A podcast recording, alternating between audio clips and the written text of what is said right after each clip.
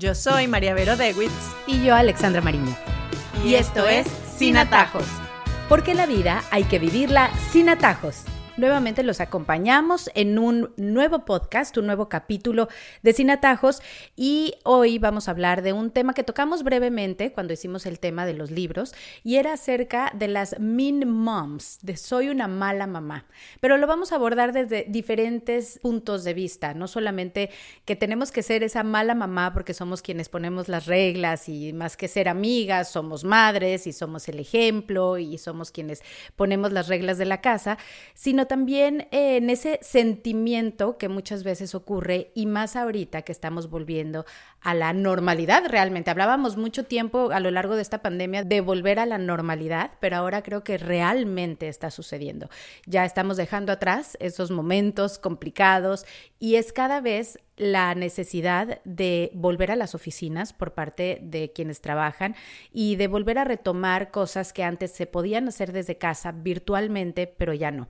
Eso tiene mucho que ver con el tiempo que las mamás en especial y los padres, por supuesto, pero pues digamos que socialmente siempre era más el papá el que estaba fuera, la mamá quien está en casa o tiene necesidad de hacer muchas cosas desde casa y empieza a haber ese sentimiento, creo yo, de muchas mamás de darse el látigo y decir, eh, ahora voy a cambiar de nuevo cómo me readecuo a esta nueva normalidad. Sí, la bendita culpa, ¿no? Que nos paraliza muchas veces y nos hace sentir mal y no nos hace ser mejores mamás cuando nos llenamos de culpa. Y ojo, puede ser por este tema del trabajo, puede ser por el tema, por ejemplo, de cuánto esperaste para tener los hijos, de cuán seguidos lo tienes, de cuántos hijos tienes, de si diste pecho o no diste pecho, diste biberón o no diste biberón. O sea, con cuántas cosas nos llenamos de culpas, ¿no?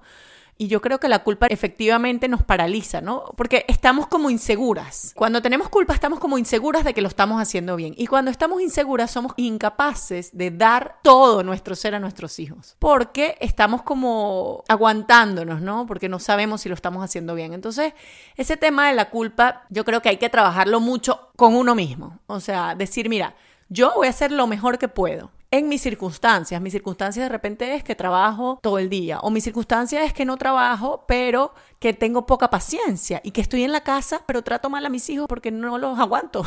o mi circunstancia es que no puedo dar pecho y tengo que dar eh, biberón. O mi circunstancia es que tuve tres hijos seguidos, muy seguidos, y siento que no les puedo dar el tiempo a cada uno, o que tengo uno solo y me gustaría darle hermanos y no he podido. ¿Cuántas circunstancias tenemos que no son nuestra culpa, que sencillamente es la vida, pues que en algunos casos que elegimos, pero en otros casos también que nos tocó, porque hay muchas cosas en la vida que nos tocan, y cómo aceptamos esa realidad y tratamos de hacer lo mejor con esa realidad que tenemos, ¿no? Sí, yo trabajo de 8 a 5, pero en ese trabajo de 8 a 5 doy lo mejor y luego cuando estoy en mi casa doy lo mejor y soy la mejor mamá que puedo ser. Y no me doy golpes de pecho y no me doy látigos, sino que digo, bueno, ¿cuánto tiempo tengo con mis hijos? ¿Qué hacen ellos mientras yo no estoy? ¿Cómo puedo ser mejor trabajadora para aportar más en mi trabajo? ¿Cómo puedo ser mejor mamá para aportar más en mi familia? ¿Cómo puedo ser mejor amiga? Etcétera. O sea, yo creo que ese tiempo que nos pasamos en esa culpa deberíamos pasarlo más bien en concentrarnos en ser las mejores que podemos ser con las circunstancias que nos tocaron o que elegimos. Creo que de todas maneras hay que tomar en cuenta el orden de las cosas y a qué le damos prioridad, porque es importante y yo entiendo mucho a las mujeres que tienen la labor de trabajar, es ese trabajo constante de tener un jefe, de pedir permisos y demás, pero ¿dónde realmente deben estar nuestras prioridades? ¿En lo que me proporciona ese trabajo? O mi familia, mis hijos en especial. Entonces, ¿dónde deben estar nuestras prioridades? Es que las prioridades creo que siempre, o sea, y es algo que además tenemos que educar a nuestros hijos, ¿no? Siempre tiene que, tenemos que tener un orden en las prioridades. Este orden ocurre, como tú dices, eh, cuando tienes un trabajo, entonces tienes que, a veces está el hijo enfermo, tienes el trabajo, tienes que pedir permiso y ahí hay una tensión entre esas prioridades, ¿no? O sea, a qué le das la importancia. Pero también creo que muchas veces, como te decía antes, eh, no necesariamente solo el trabajo. O sea, yo veo mamás que están en la casa y que están, la prioridad está en el gimnasio, por ejemplo, o en el running. y son capaces de abandonar a sus hijos por el gimnasio, o son capaces de abandonar a sus hijos porque eh, les gusta mucho salir a tomar café con las amigas y los hijos pasan toda la tarde solos, porque ellas están con aquello que les llena el corazón. Entonces, lo que tú dices, cuando yo decido tener mi familia, ojo, y esto se lo digo también a los papás, porque esa idea de que, de que el papá tiene otras prioridades, no, para el papá también su primera prioridad es su familia. Y para la mamá, su primera prioridad es su familia, o sea, y su esposo, su pareja, sus hijos, o sea, para los dos. Y eso se traducirá en, obviamente, trabajar para proveer para esa familia, en los dos casos, pero también se traduce en tiempo de calidad, se traduce en cómo colaboro yo con las labores domésticas, se traduce en cómo tengo yo a, mi familia en mi corazón de primero y cómo sé que si yo no estoy, no hay un suplente que me supla, mientras que en otros sitios sí. Entonces, como decíamos, o sea, el tema de las prioridades hay que analizarlo mucho porque muchas veces decimos, o sea, te lo preguntan y dices, obviamente, no, o sea, mi primera prioridad. Pero cuando analizamos nuestras conductas, a veces se revela que no es así. Hay momentos de nuestra vida en donde se revela que no es así, que estamos más pendientes de otras cosas, que puede ser el trabajo, que puede ser, como hemos dicho, muchas otras cosas. Entonces, bueno, en la conducta es que se ve de verdad lo que tienes en tu corazón y lo que es tu prioridad en las conductas, en cómo das tu tiempo, en cómo das tu ser, en cómo piensas en los demás y eso yo creo que revela muchas cosas. Ahora, obviamente es importante tener espacios para la pareja, para ti como mujer, con tus amigas, eh, cuidando tu cuerpo. No estamos diciendo que no esto tiene que estar balanceado. Y he ahí lo más complicado y de dónde vienen nuestras culpas, porque creo que todo radica en una organización, en realmente entender esas jerarquías, esas prioridades, en entender que si mamá está bien, el resto está bien, pero en qué momento es adecuado ese espacio para mamá. Entonces, no estamos diciendo, y yo creo que esto hay que dejarlo bien claro, ojo, como dices tú, no es que no estamos diciendo que necesitas tener tiempos para ti como mujer, como amiga, como mamá, por supuesto supuesto que sí, pero es muy importante que primero que todo veamos por nuestros hijos, porque al tener a ellos como prioridad, entonces vamos a poder dividir nuestros tiempos como deben de ser, es mi punto de vista. Y yo creo que también entender que son momentos de la vida. A veces uno cree, es verdad que uno es mamá para toda la vida hasta que se muera, ¿no? Desde que nace ese niño hasta que uno se muera, porque así tengamos hijos en el cielo, seguimos siendo mamás, ¿no? Pero las etapas en la vida cambian. Hay momentos en donde se nos necesita más pero hay momentos en donde no se nos necesita tanto. Entonces, aceptar esas etapas y decir, bueno, estos tres años son vitales porque mi hijo está conmigo en mi casa, entonces yo soy capaz de renunciar a ciertas cosas porque sé que mi hijo necesita más de mi tiempo y de mi atención. Y luego los siguientes cuatro años, pues un poquito menos. Y luego los siguientes cuatro, y así vamos ordenando nuestra vida, sin tragedias, sin dramas, sin, ah, yo di todo y me entregué y me abandoné por ti y tú malagradecido, ¿no? Eso es típico de las mamás latinas dramáticas. No, sin drama, ¿no? O sea, hay un momento de la vida en donde los hijos nos necesitan más y con alegría entregamos ese más. Y luego, mientras nos necesiten menos, también saber retroceder, porque entonces hay unas que nos quedamos pegadas, ¿no? Y tenemos un hijo de 14 años que parece que tuviera dos, que lo llevamos hasta cepillarse los dientes, porque no sabemos soltar. Entonces, yo creo que eso es un arte, ¿no? El arte de la, de la, maternidad es eso, es saber en qué momento me necesitas mucho, en qué momento eh, retroceder, en qué momento puedo volver a retomar aquellas cosas a las que había renunciado, que no renuncio para toda la vida, que renuncio por un tiempo y después vuelvo. Y bueno, claro, el volver tiene sus retos, pero también es muy rico volver y descubrir que de repente ya no te gustaban tanto unas cosas, ahora te gustan otras, o sea, yo creo que sin drama, ¿no? A veces yo leo, no sé, en redes sociales, ¿no? Ese papel de la mamá víctima ¿no? De aquella mamá que no duerme, que sufre, que ella no tiene tiempo para ella, que no disfruta de la vida, ¿sabes? Y es como una mala propaganda al final, o sea, no es así, o sea, yo no lo veo así, yo creo que uno es mamá y uno no cambia lo que uno es. Yo sigo rumbeando, me encanta bailar y canto y, y lo comparto con mis hijos y lo que no me gustaba hacer sigue sin gustarme. Odio las manualidades, la escarcha, la pega, la témpera, lo odio y mis hijos hacen eso en otro lado, no conmigo. O sea, yo no cambié bueno, de vez en cuando puedo hacer el esfuerzo del amor por la dicha del otro y hacerlo, pero no me cambiaron con una varita mágica cuando yo tuve mis hijos y dijeron, ah, ahora sí te van a gustar las manualidades, ahora vas a ser la maestra espectacular, que te encanta hacer cosas con tu... No, creo que lo decía en, en uno de los primeros episodios del podcast, lo rico es enseñar el mundo a tus hijos a través de tus ojos y que ellos vayan descubriendo lo que a ellos les gusta, pero si a ti te gusta escalar, escala con ellos y te los montas en la mochila. A mí me encantan todas esas, eh, cuando, cuando veo las familias que siguen haciendo. Y si te gusta bailar, bailas con tus hijos. Y si te gusta cocinar, cocina con tus hijos. No cambias automáticamente por ser mamá y no tienes que renunciar a todo por ser mamá. Bueno, ya hablamos en cuanto al tiempo y a las prioridades que tenemos como mujeres hacia nuestra familia, pero ahora hablemos de soy mala mamá porque no doy permiso, soy mala mamá porque tengo que pegarles el grito, soy mala mamá porque tengo que poner reglas en mi casa, no soy la divertida. Todos quisiéramos, ¿no? Y yo creo que yo personalmente me puedo pensar mucho después de tener alguna discusión, algún regaño fuerte hacia mis hijas. Wow, o sea, qué mal, ya a lo mejor debí de haber cedido, eh, qué aburrida soy, porque no di el permiso, como que siempre nos replanteamos o ponemos en duda nuestra propia autoridad, cuando en el fondo sabemos que estuvo bien decirlo, pero qué difícil es decir que no muchas veces a muchas cosas. Esta es otra culpa que también nos damos latigazos, ¿no? Con la culpa de cuando nos dicen eres mala. y uno se lo cree, ¿no? Uno dice, wow, sí, soy mala pero yo creo que uno tiene que tener mucha cabeza fría. Y por eso yo creo que la educación no se improvisa y la crianza no se improvisa. O sea, la crianza tiene que ser muy bien pensada, tiene que ser analizada, tiene que ser estudiada. Uno tiene que reflexionar sobre los permisos, sobre las reglas, sobre la estructura, sobre la rutina de la familia. O sea, hay que ponerle cabeza. O sea, no es como me salga apagando fuegos de aquí a allá. O sea, tomarnos tiempo para hablar con nuestra pareja sobre cómo van nuestros hijos, qué hay que trabajarles, qué tienen que mejorar, por qué estamos preocupados. Mira, si estudiamos cinco años o ocho años o diez años para una carrera, ¿cómo no vamos a meterle cabeza a la formación de un ser humano, ¿no? O sea, no es improvisada.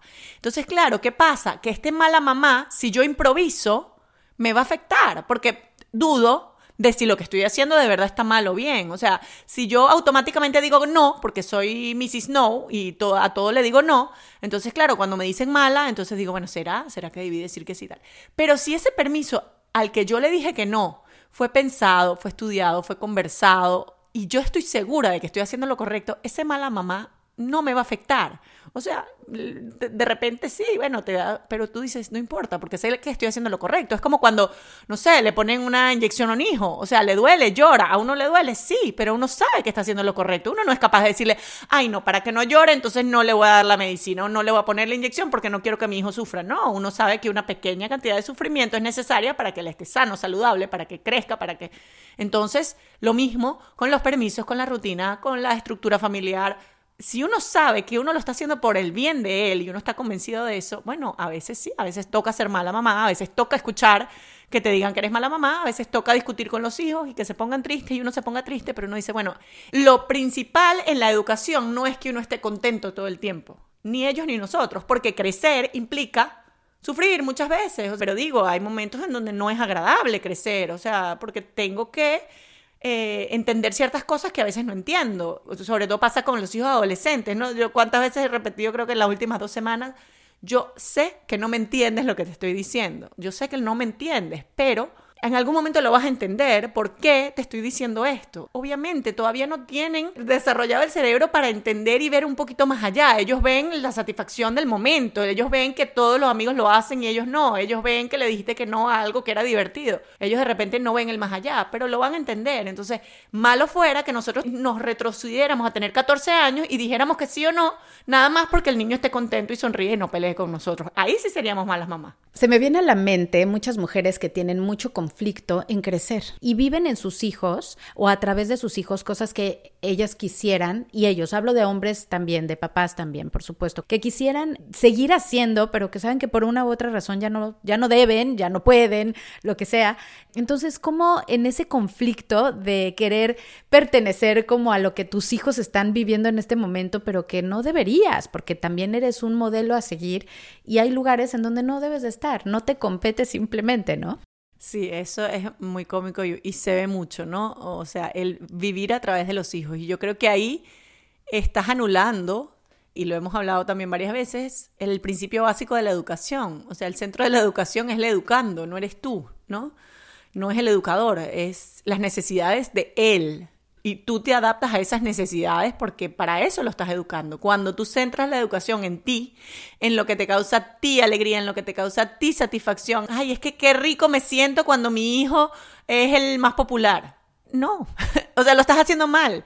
O sea, tú no tienes que sentir nada y no tiene que estar la educación dirigida a lo que tú sientes cuando tu hijo hace cosas. Es pensar en él, en lo que le hace bien, en lo que lo hace crecer, en lo que lo hace más independiente, en lo que lo ayuda a ser más libre. Entonces, eh, muchas veces a veces hace falta una buena amiga que te lo diga, ojo, ya, a mí me ha tocado que me lo digan o yo decirlo, decir, mira, ojo, que el, niñito que la está llamando y tal, no te emociones que no es a ti que te está pasando, le está pasando a ella, porque lo viven como si fuera una novela y como si les estuviera pasando a ellas, ¿no? O bueno, también me ha tocado a mí, mira, que la que metiste el gol no fuiste tú, cálmate, o sea, no, no grites tanto. Entonces sí, eh, obviamente nos sentimos uno con nuestros hijos y sus logros los gozamos como si fueran nuestros. Y eso está bien, pero ¿qué pasa cuando nos dejamos llevar tanto por eso que tomamos las decisiones equivocadas? Porque estamos centrados en nuestros sentimientos y no en el bien del hijo, en el bien objetivo del hijo, que es el centro de la educación. Quería hablar también acerca de el educar, ¿no? Estamos viendo aquí por qué nos sentimos a veces que somos malas mamás, porque no tenemos el tiempo que quisiéramos tener para nuestros hijos y hemos tocado todos estos temas. Pero a mí me crea mucho conflicto el educar a través de libros, por ejemplo, o de cosas. Sí, sí me gusta leer, sí me gusta oír podcast como el nuestro, por supuesto, hacer podcast como el nuestro, pero creo que educo mucho a través de mi propia experiencia y sí como con, con sentido común, con lo que me da el corazón y lo que me dicta en ese momento el camino a seguir. ¿Sabes? Me cuesta mucho trabajo como em, decir, es que estudios han dicho y han determinado que si le decimos que no a los niños, entonces eventualmente se van a traumatizar. Entonces, creo que no está bien hacerlo tan a la ligera, pero tampoco basarse tanto en que tengo que aprender, tengo que estudiar, que si no estoy en cursos o veo que otras mamás hacen cosas que yo no hago, entonces sentirme mal porque me está faltando esa información o cosas por el estilo. Mira, sí, yo creo que es una mezcla, ni siquiera leer libros de, educación, o sea, yo creo que al final es entender cómo funciona el ser humano, o sea, al final educar es entender un poco cómo funciona el ser humano y eso va más allá de técnicas de educación. Hay gente que le sirve muchísimo leer, que de repente agarra ejemplos, etcétera. También depende de lo que leas, pero lo que tú dices, el sentido común es básico, ¿no? O sea, el sentido común, pero ese sentido común se basa en un conocimiento de lo que es correcto y de lo que es incorrecto que viene de la naturaleza humana. Entonces ahí ya me estoy poniendo un poco filosófica, pero claro que sí, porque si tú entiendes lo que le hace feliz a un niño o a un adulto o a un adolescente, o sea, lo que le hace feliz a un ser humano, tú vas a procurar que él logre caminar por ese camino. Pero si tú no lo sabes, ojo, y hay mucha gente que no lo sabe, entonces ahí sí digo, oye, fórmate, ¿no? Investiga, averigua. En base a qué, por ejemplo, hay gente que me dice, de repente va a una charla mía y me dice, ¿a qué edad doy el teléfono a mis hijos? Entonces, bueno, respuesta complicada. ¿Por qué? Porque al final es sentido común. O sea, no sé, porque no conozco a tu hijo cómo es de responsable tu hijo, qué tan maduro es tu hijo, en qué circunstancia está tu hijo, va solo, pasa solo mucho tiempo, no pasa solo, está contigo, tú lo llevas a todos lados, tú no lo llevas, es propenso a tener adicciones de videojuegos, etcétera. El teléfono para qué va a ser, o sea, hay muchas variables que determinan en qué momento le vas a dar el teléfono al hijo y no necesariamente para todos igual en una casa. Hay unos que de repente lo necesitan antes y otros lo necesitan después. Pero entonces, ese sentido común de hacerte todas esas preguntas y responderlas, pues también se logran, bueno, con la cultura, con la lectura, con conocer cómo funciona el ser humano, con, bueno, con muchas cosas que uno se ha ido formando a lo largo de la vida. Entonces, tal vez, como tú tienes esa formación, te sientes muy segura de lo que tú sabes y eso te ayuda a educar, pero hay gente que tal vez no ha tenido esa formación en su vida o tuvo infancias traumáticas y dice estoy perdido, o sea, no tengo el manual de instrucciones y allí yo sí creo que es bien eh, beneficioso pues leer más para poder tomar estas decisiones con seguridad. Estás tocando ahí un tema y sin querernos extender mucho porque ya nos queda poco tiempo, quiero hablar acerca de los padres que sí rompen con un ciclo, como con una tara probablemente que venga de generación en generación, porque cuando hay infancias conflictivas, infancias difíciles, familias rotas y tú quieres realmente romper con todo eso que ha venido en tu familia. Entonces, ¿cómo poder realmente salir de esas situaciones y decir, con mi familia sí acaba? Qué difícil, ¿no? Es una situación muy dura y ahí es cuando también te llenas de culpas y sabes que viene por tu infancia, por tu situación, por, por cosas que no has podido perdonar y que no has podido sanar y, bueno, pues le estamos hablando puntualmente a esos padres que en este momento nos están oyendo y que sí dicen, yo quiero no hacerlo con mis hijos, pero termino replicándolo. Yo creo que hay que trabajar mucho en uno mismo, ¿no? En aquellos complejos resentimientos que quedan, ¿no? Para no traspasarlo a nuestros hijos. Obviamente repetimos conductas, repetimos ciclos, porque es lo que vivimos, ¿no? Pero ¿qué pasa? Cuando esas conductas son nocivas, cuando esos ciclos no son buenos, ahí es donde tenemos que aprender a salir de nosotros mismos, a curarnos, curar nuestras heridas, para poder centrar la educación nuevamente en el hijo y no en nosotros. Fíjate que al final volvemos al mismo tema, ¿no? O sea, si yo me centro en mis heridas, si me centro en mis complejos, si me centro en mis resentimientos, probablemente lo haga mal y probablemente los repita, ¿no? Porque a veces lo que hacemos entonces hacemos todo lo contrario, pero al hacer todo lo contrario, tampoco las cosas salen bien, porque nuevamente estamos concentrados en aquello que nos hirió. Entonces, siempre recordar que debemos curarnos nosotros de aquellas heridas, perdonar, superar, trabajarlo, a veces incluso si necesitamos terapia, ayuda espiritual, etcétera, para luego ver a nuestros hijos como con ojos limpios, ¿no? y entender que la realidad que les toca a ellos es distinta que la que nos tocó a nosotros y a nuestros padres y que pasamos una página nueva y hay que empezar con una página nueva, hay que escribir un libro nuevo y no pensar que estamos condenados a repetir los errores del pasado. Yo creo que también hoy en día los estilos educativos han cambiado bastante, para bien, para mal, podemos tener esa discusión, ¿no? De la educación de antes versus la educación de ahora. Yo soy muy optimista en muchas cosas que sabemos ahora y que, y que es la educación de ahora de padres mucho más presentes, de familias mucho más conectadas, de roles un poco más flexibles que permiten que toda la familia funcione como un equipo, de poder, por ejemplo, hablar y conversar mucho más, de eliminación de tabúes, todas estas cosas. Hoy en día estamos muy avanzados en esto y creo que esto es fantástico para la familia, ¿no? Yo creo que aprovecharnos de toda esta nueva eh, aire que se le ha dado a la crianza y a la educación familiar para no pensar que lo que se hizo antes era malísimo o lo que se hizo antes era buenísimo, hay que hacerlo así, ¿no? Sentir que somos nuevos padres y que tenemos el derecho de hacer cosas distintas con nuestros hijos para hacerlos felices en esta época que les tocó vivir, que es distinta que la que, la que nos tocó vivir a nosotros. Y así llegamos a nuestras conclusiones. Primero hablamos de la culpa. ¿Con cuántas cosas nos llenamos de culpas? Nos paraliza, nos da inseguridad, pero lo importante es cómo aceptar nuestra realidad y qué es lo mejor que podemos hacer con lo que tenemos. Las prioridades siempre deben ser claras y debe ser la familia la prioridad. Se traduce en tiempo de calidad y preguntarnos dónde está realmente nuestro corazón para poder así educar con seguridad. Entregarnos con alegría y sin dramas. El arte de la maternidad, nos dice María Vero, es saber cuándo nos necesitan nuestros hijos. La culpa de ser mala por ser estricta no importa, debemos educar con cabeza fría. La formación de nuestros hijos no es improvisada, nos dice María Vero. Vivir a través de los hijos, ahí anulamos el principio básico de la educación los que no dejamos soltar y creemos que nos está pasando a nosotros lo que les pasa a nuestros hijos. Cuando centramos la educación en nuestro beneficio es cuando nos equivocamos. Por eso es importante pensar en nuestros hijos y en su bienestar. Educar a partir del sentido común, pero también es importante instruirnos para educar. Y hablamos de cuando nuestras heridas, nuestros resentimientos y conflictos no son trabajados o perdonados, solo es en ese momento cuando nos liberamos, cuando podemos ser mejores padres. Entonces, sí hay que trabajar constantemente en lo que traemos de equipaje y bueno, para no transmitírselo a nuestros hijos.